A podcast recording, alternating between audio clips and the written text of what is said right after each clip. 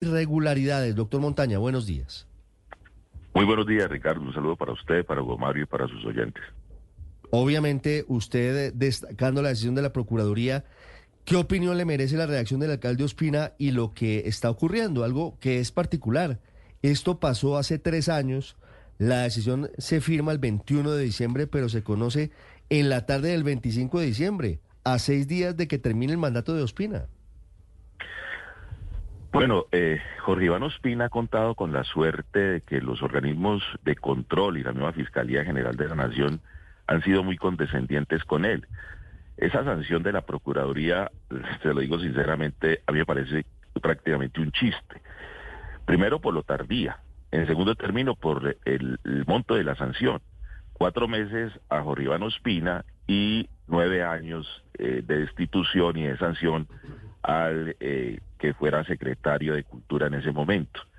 Ospina era el ordenador del gasto, el alcalde de la ciudad, el que tenía la obligación de hacerle seguimiento a la contratación de sus subalternos. Pero además, como usted bien lo señalaba inicialmente, eh, cuando se dio a conocer ese contrato, lo mismo que con el contrato de alumbrado navideño, eh, esos contratos se denunciaron eh, no solamente ante la Fiscalía y la Procuraduría, sino ante los medios de comunicación. Ustedes mismos hicieron allí, usted lo recordaba, eh, un debate sobre ese particular, porque el caso era realmente aterrador. ¿Cómo era posible que se fuera a pagar semejante suma de dinero por unos conciertos que se estaban pregrabando y simplemente por el saludo que se le estaba dando a la, a la audiencia? Pero lo otro también tenía que ver con la famosa feria comunera se había presupuestado una feria en las 21 comunas de Cali por alrededor de 21, eh, perdón, eh, 5 mil millones de pesos.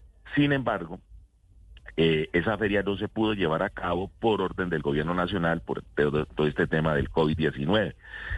Eh, los, los conciertos se hicieron entonces a puerta cerrada, con desfiles a puerta cerrada, pero terminaron costando lo mismo que estaban presupuestados esos conciertos para llevarse a cabo de manera presencial hay un saqueo, no solamente un problema de mala contratación, sino un saqueo vergonzoso de los, de los recursos de la ciudad.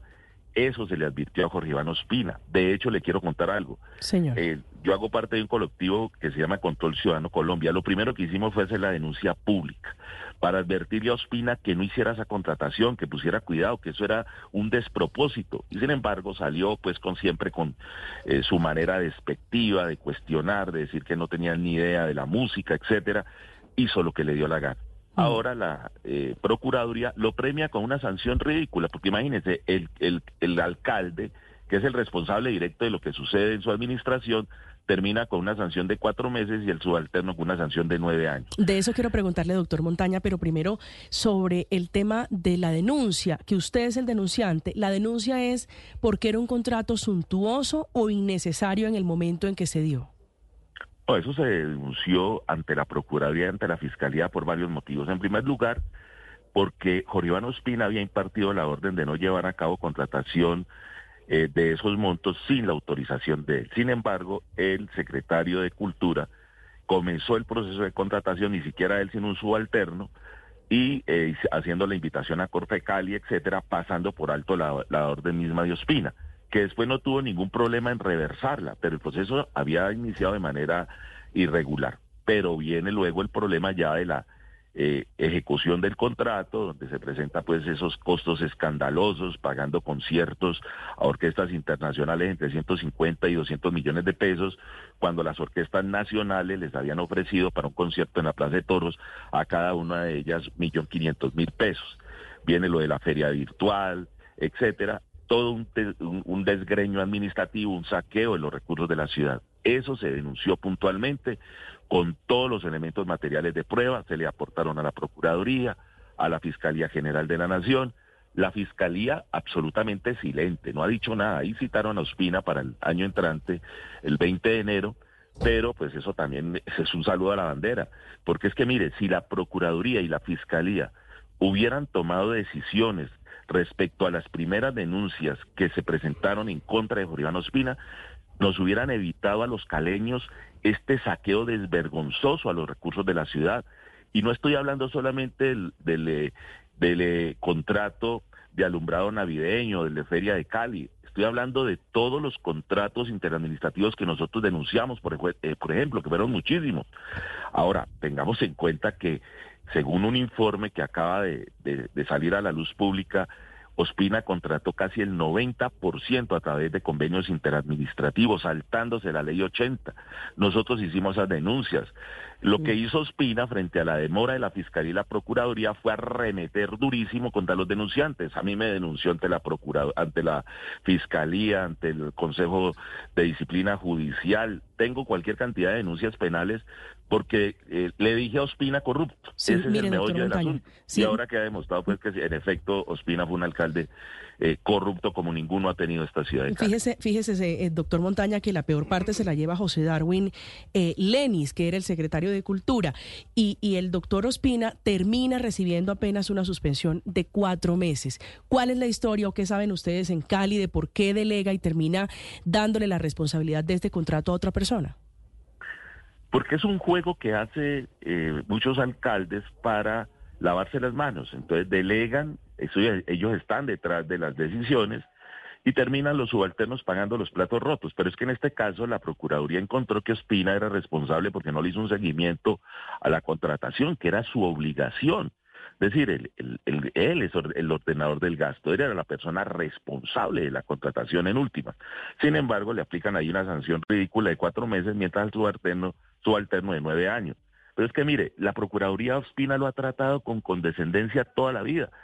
Durante su primera administración, Ospina fue objeto de 62, más de 60 denuncias por actos de corrupción, quejas ante la Procuraduría General de Nación.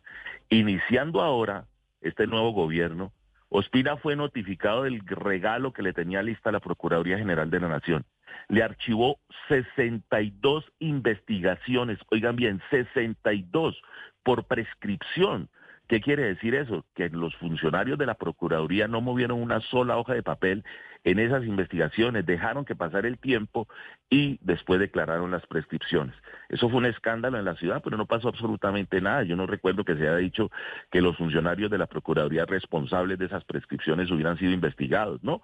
Se le dio ese premio a Ospina, la Fiscalía le dio el premio de no eh, imputarle cargos durante el gobierno. A mí me dijeron que eso había sido una orden del nivel central. Creo que eso fue así, porque los hechos son tosudos. Solamente ahora finalizando su mandato, se le está comenzando a llamar a imputación de cargos y obviamente pues Ospina ha aprovechado la situación para victimizarse, para decir que lo están persiguiendo, que es por su amistad con Petro, etcétera, cuando en realidad las denuncias han sido muy fundamentadas.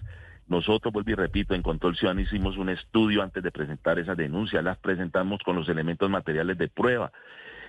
Eh, hicimos las denuncias en, los medios de comunicación y Ospina simplemente se reía del asunto, salía con chistes desabridos y ahora me imagino que seguirá haciendo chistes desabridos porque la, denuncia, la, eh, la sanción de la Procuraduría es realmente eh, una ofensa para, para, para los caleños, eso no es una sanción para alguien que le ha hecho tanto daño a la ciudad.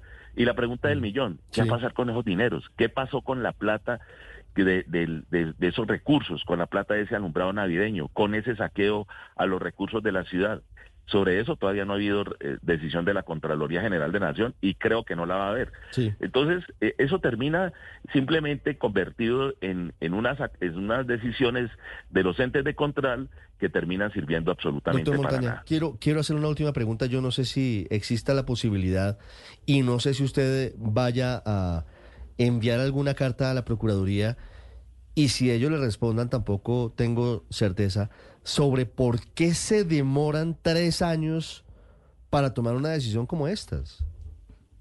Hombre, no necesito mandarle una carta a la Procuraduría, es evidente, es ayudarle al señor. Le ayudaron, le, le, colaboraron para que quedara impune, porque finalmente quedó impune. El señor termina el 31 de diciembre, ahora apela la decisión, es una decisión de primera instancia, se va a segunda instancia, en segunda instancia seguramente la engavetan, prescribe y el señor recibe la bendición de la Procuraduría. Y no lo digo, digamos, este sarcasmo eh, tiene muchísimo de, realidad. Mire, por ejemplo, lo que está pasando con el caso que Ospina tiene en el juzgado 13 penal del circuito de Cali. Ese caso pasó allí hace más de tres años. Ospina, cuando le notificaron que, que había sido acusado por un caso de corrupción que tenía que ver con el tema de las eh, de las pantallas gigantes en el, en el eh, Estadio Olímpico, eh, Olímpico Pascual Guerrero, inmediatamente salió y se declaró en huelga de hambre, dijo que eso era una persecución política, etcétera, y le sacó todo el provecho político porque estaba en elecciones. Y eso le ayudó inclusive a tener más votantes porque muchísima gente creyó que era cierto, que lo estaban persiguiendo. Después de eso, los abogados se dedicaron a mantener en el congelador ese proceso. Tres años, óigame bien, y no se ha decidido todavía ese caso que estaba en juicio en el juzgado 13 penal del circuito. Entonces, este señor cuenta con una ventaja enorme y es que el sistema judicial colombiano y los órganos de control han sido supremamente condescendientes con él. Lo han, eh, le han dado impunidad en todos los casos. Entonces, por eso es que sale eh, se victimiza y ahora mm. dice que es por su amistad con Petro, que lo persiguen, etcétera, cuando eso no tiene que ver absolutamente con nada de eso. Es más, le quiero decir, la, muchas de las personas que hemos denunciado a Ospina por sus actos de corrupción hacemos parte del pacto histórico, entonces eso no tiene nada que ver con temas del, del pacto histórico, no es la derecha de Cali que está denunciando a Ospina. Es más, le cuento lo siguiente. Los señores de la derecha que salieron a los medios de comunicación, inclusive concejales que salieron a, hacer las denuncias públicas, no pasaron de ahí. Ninguno formalizó las denuncias en los órganos de control. Nosotros sí lo hicimos. Y ahora pues vemos esas decisiones que no necesitamos averiguar de fondo qué fue lo que pasó, pero que se entiende es un favor que termina haciéndole la Procuraduría a este señor porque la sanción que le imponen es realmente ridícula. 805, doctor Montaña, muchas gracias. Bueno, pues muy bien. Feliz año para Ahí gola, ha estado lo mismo para usted.